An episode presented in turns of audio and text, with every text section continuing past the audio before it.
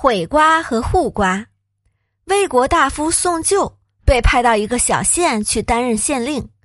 这个县正好位于魏国与楚国的交界处，当地盛产西瓜。虽然同处一地，可是两国村民种西瓜的方式和态度却大不一样。魏国这边的村民种瓜十分勤快，他们经常浇水、施肥、除草、捉虫。精心照料，所以西瓜长得很旺盛，而且又甜又香。楚国这边的村民种瓜十分懒惰，又很少给西瓜浇水，更谈不上除草施肥，所以他们的瓜长得又慢又稀疏。魏国人和楚国人种瓜的对比，说明一分耕耘一分收获。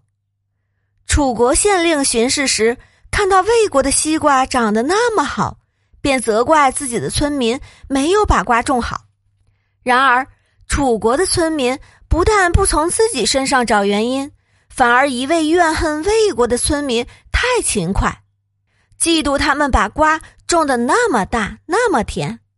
于是，楚国这边的村民就起了坏心思，想办法去破坏魏国村民的西瓜地。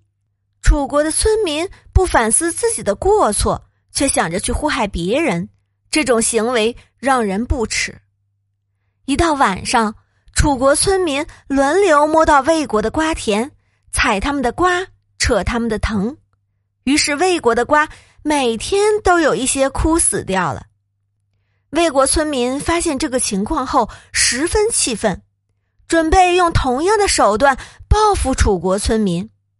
一位年纪稍长的村民劝阻大家，他说：“我们地处两国边界，我看还是把这件事先报告给县令，向他请示该怎么办吧。”这个年长的村民考虑问题比较周全，不知道县令能不能想出一个好办法来。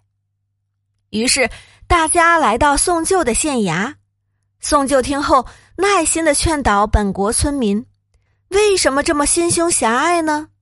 如果你来我往、没完没了的这般闹下去，积怨只会越结越深。我看不如这样，你们也别计较他们的无理行为，每天都派人去替他们的西瓜浇水，最好是在夜间悄悄进行，不要让他们知道。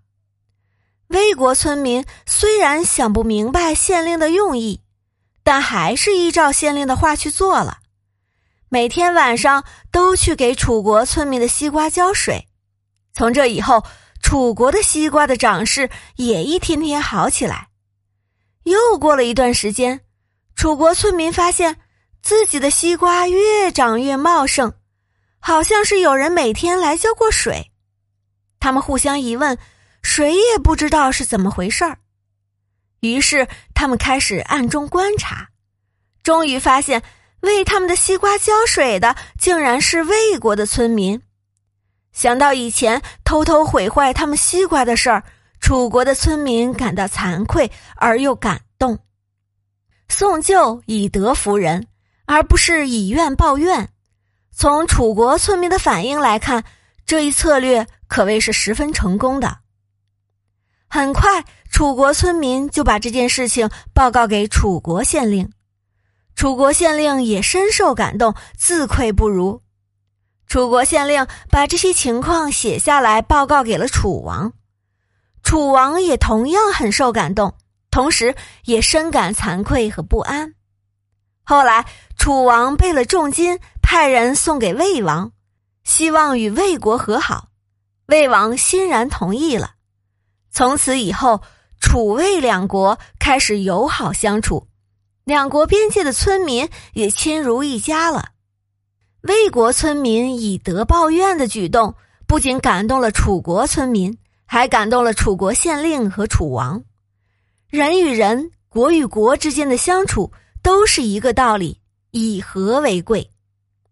这个故事告诉我们，产生矛盾。如果采取以眼还眼、以牙还牙的态度，就会使矛盾更严重；如果宽宏大量、不去计较，反而会使矛盾化解，还可以使坏事变。成好事。